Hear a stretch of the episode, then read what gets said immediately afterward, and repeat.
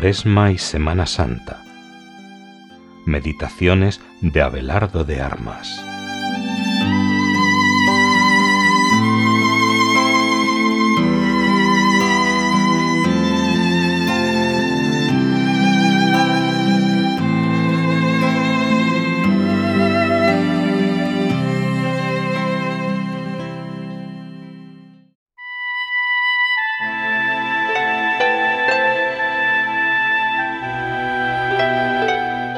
Sábado de la primera semana de Cuaresma.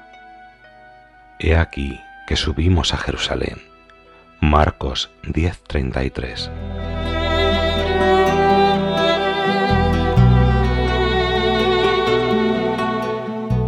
Jesús por tres veces señala a sus apóstoles su destino final.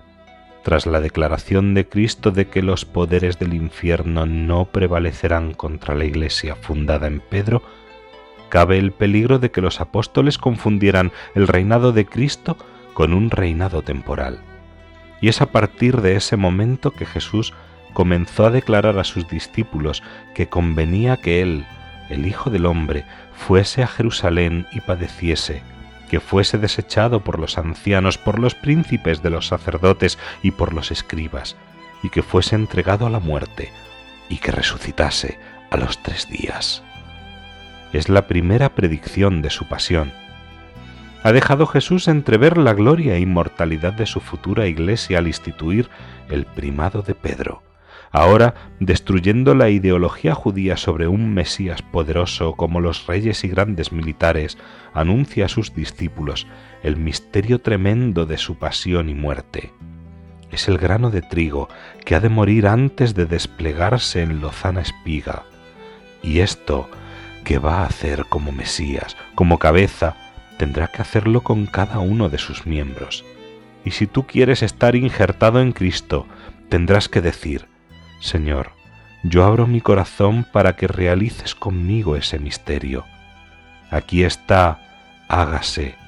Y si no, no le dejarás a Él cumplir su plan, no le dejarás cumplir su palabra. Y es en este momento cuando Jesús convocando al pueblo con sus discípulos, les dijo, Si alguno quiere venir en pos de mí, niéguese a sí mismo, toma su cruz de cada día y sígame.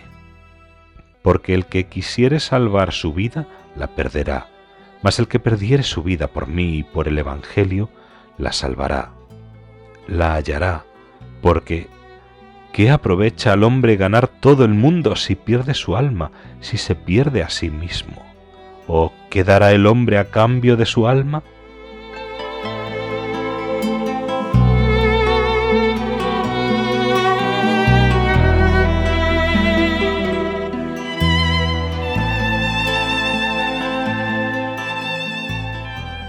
Segunda predicción tras la curación de un lunático.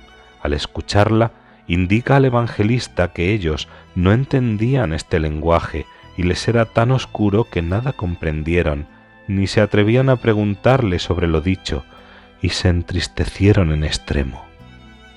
Cuando se nos habla así, nos cuesta un trabajo inmenso comprender. No le entendían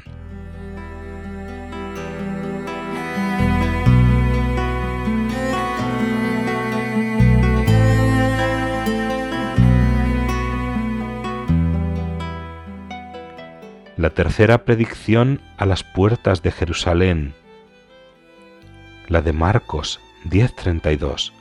Jesús no les dice, subo a Jerusalén, sino subimos, vosotros y yo juntos. Y nuevamente añade el evangelista que no entendían lo que les decía, no lo podían entender. Tenemos que pedir luz al Espíritu Santo para entender estas cosas no hay otro camino. Quien quisiere venir conmigo ha de trabajar conmigo, porque siguiéndome en la pena, me siga también en la gloria. Y si no tienes un derramamiento de sangre, como lo tuvieron por espacio de tres siglos los primeros cristianos, lo tendrás blanco de sangre. En cualquier caso, sufrirás las afrentas correspondientes al signo de contradicción que tiene todo aquel que quiere vivir cristianamente, porque todo el que quiera vivir piadosamente según Cristo ha de padecer persecución. En suma, necesidad de la abnegación.